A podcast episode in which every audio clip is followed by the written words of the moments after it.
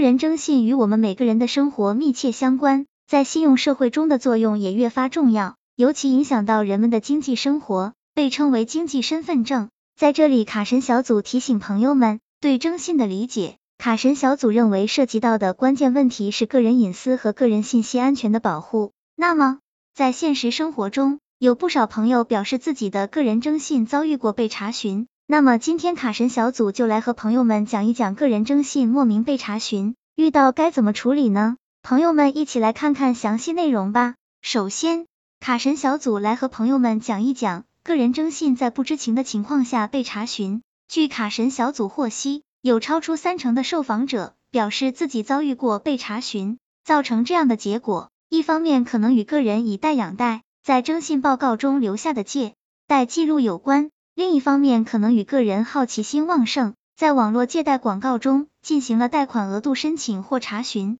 这样做的结果就是很容易在征信报告中发现一堆机构的硬查询，造成征信查询记录的不良后果。为了防止这种不良后果，在日常生活中，朋友们要控制自己的好奇心，轻易不要点击形形色色的借贷广告。这些借贷广告通常会以情景剧的形式出现，强化借钱消费的快乐，却尽可能忽视还款需要承担的后果。如果出现了这种不良后果，那也不是毫无办法。保持良好的信用状态，半年以上就可以被刷新覆盖了。不要轻易去相信社会上真假难辨的修复和删除等业务。不论对方说的怎样天花乱坠，说的有怎样的内部渠道或技术手段，卡神小组提醒朋友们都要格外加以小心。其次，个人征信在不知情的情况下被过度采集，市面上有一些机构在没有得到授权的情况下，擅自且过度采集个人征信信息，进而用于一些非法盈利的现象，